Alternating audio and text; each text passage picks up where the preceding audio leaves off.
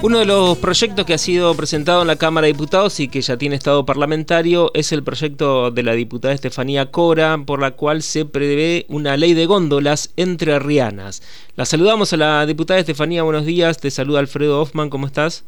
Hola Alfredo, muy buenos días para vos y toda la audiencia. Gracias por atendernos y bueno, estamos interesados en conocer un poco más sobre de qué se trata esta iniciativa.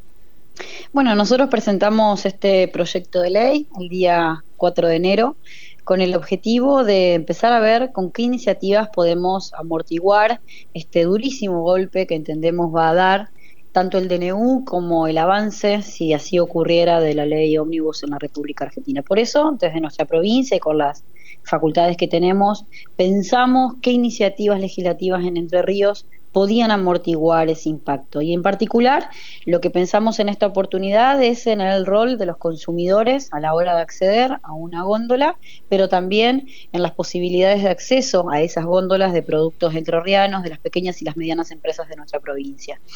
La ley de góndolas nacional fue una ley que se votó, que se sancionó en el año 2020, que lamentablemente forma parte de estas leyes que se buscan derogar en el DNU. Y en este caso en particular, lo que construimos es una normativa específica para nuestra provincia que busca que una góndola no pueda tener más del 40% en el espacio disponible de exhibición del mismo grupo empresario. Y esto lo pensamos para supermercados, para hipermercados, para este, negocios de igual rubro, con el objetivo de que el consumidor pueda tener una mayor cantidad de opciones a la hora de elegir. Lamentablemente sabemos que a veces los monopolios de la alimentación eh, tienen distintas marcas, pero son parte del mismo grupo económico, donde fijan los precios que luego el consumidor, lamentablemente con el alza permanente de la inflación que estamos viviendo, le cuesta acceder pero también sabemos que los pequeños y medianos productores de nuestra provincia les cuesta acceder a la góndola y ofrecer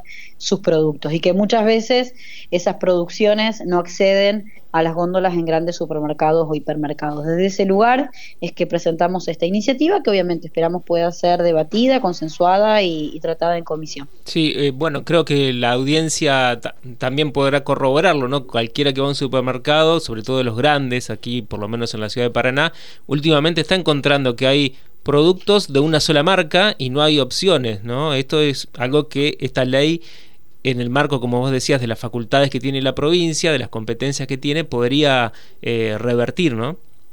Sí, la verdad es que nos preocupa mucho, no aparece un detective adentro de los supermercados eh, y lamentablemente, bueno, ayer hablábamos con algunos este, compañeros, eh, empiezan a, recuperarse en la memoria aquella, aquellos este, personas como Lita de Lázari y, y, aquellas búsquedas de ofertas y empezar a avisarnos a dónde está el maple de huevo más barato, a dónde está la horma de queso más barata y la verdad es que en esas estrategias que, que nos damos cuando las crisis son son tan groseras como las que estamos viviendo ahora, donde lamentablemente, bueno, Javier Milei no está pudiendo cumplir con su contrato electoral que era, bueno, reducir la inflación y que la gente viviera mejor, bueno, está ocurriendo con estas medidas todo lo contrario. En ese sentido es que nosotros empezamos a pensar, bueno, cuáles pueden ser las alternativas y las herramientas por la positiva, ¿no? Que nosotros podemos ofrecerle al gobierno provincial para, para que se ponga a disposición del debate, pero también de cuidarle el bolsillo a las y los entrerrianos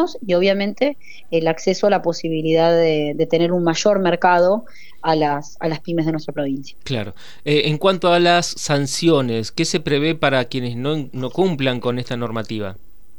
Bueno, nosotros lo que estamos pensando en ese sentido es que haya percibimientos, haya multas, eh, que tengan montos, que tengan plazos y que esas circunstancias este, regulatorias se puedan dar en el decreto reglamentario. Entendemos que es necesario poder dar la discusión en la comisión y a partir de ahí, una vez que sea aprobado en el decreto reglamentario, eso se pueda avanzar. Obviamente que lo que entendemos que es más importante es poder eh, debatir eh, principalmente si esto parece se necesita o se considera una prioridad del Ejecutivo para poder ponerlo en agenda de comisiones y obviamente que nosotros también lo que pensamos es que, bueno, el 50% de los fondos recaudados en concepto de multas se otorguen de manera de créditos, de iniciativas y de incentivos también a las pymes para poder seguir posibilitando su desarrollo sostenible. Entonces, bueno, tenemos una serie de propuestas que son las propuestas iniciales que tiene cualquier proyecto, que siempre es perfectible, que es mejorable, pero insisto que, que bueno, la verdad es que no, nos interesaría mucho poder debatirlo en comisión, obviamente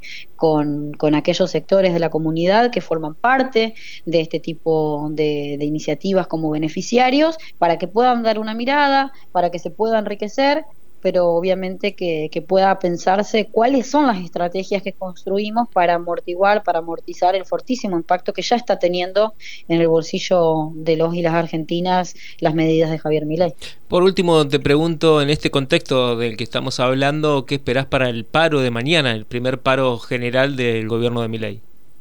Bueno, vamos a estar acompañando en las calles, sin lugar a dudas, en todo el país, lo vamos a hacer aquí también en la ciudad de Paraná, eh, acompañando sin lugar a dudas a las organizaciones sindicales que llevan adelante este primer paro a Javier Milei en una fuerte denuncia, que es que tanto el DNU como la ley ómnibus buscan la flexibilización impositiva, ambiental, laboral y que en esto que ellos denominan como, bueno, las bases, bueno, nosotros las vemos como bases que nos debilitan los derechos como consumidores, nos debilitan los derechos como ciudadanos, que además se hace con un fortísimo atropello de la institucionalidad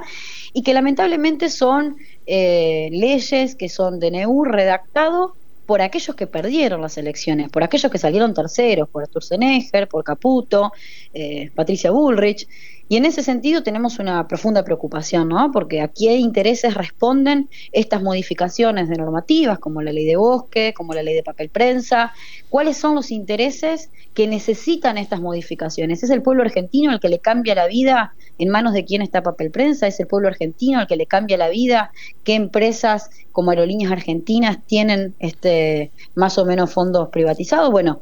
lo que creemos, lamentablemente, es que estas iniciativas de libertad de mercado que pregona Javier Milei poco tienen que ver con las ideas de Adam Smith y sino en este contexto de anarcocapitalismo financiero, como vemos algunos a esta etapa del capitalismo, lo que hace es correr al Estado, es desregular y permitir el avance de los monopolios, de las transnacionales, de los grandes grupos económicos, en detrimento de los ciudadanos y de los consumidores y de las familias argentinas que cada vez tienen menos posibilidades de acceso al consumo, pero que también vemos debilitados nuestros derechos como ciudadanos cuando ocurren, lamentablemente como ha ocurrido en el tratamiento de este proyecto en la Cámara de Diputados de la Nación, eh, irregularidades ¿no? en la configuración de las comisiones, en los accesos a las presidencias de esas comisiones, bueno, todas estas irregularidades lamentablemente socavan la democracia y bueno, nos llevan a un proceso de pérdida de derechos que es paulatino y que obviamente nos encontrará mañana en la calle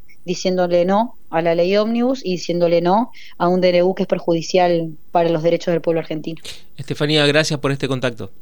Muchísimas gracias a vos y a disposición. Igualmente, hasta luego. Hablábamos con la diputada Estefanía Cora. Las voces de los protagonistas en Radio Diputados.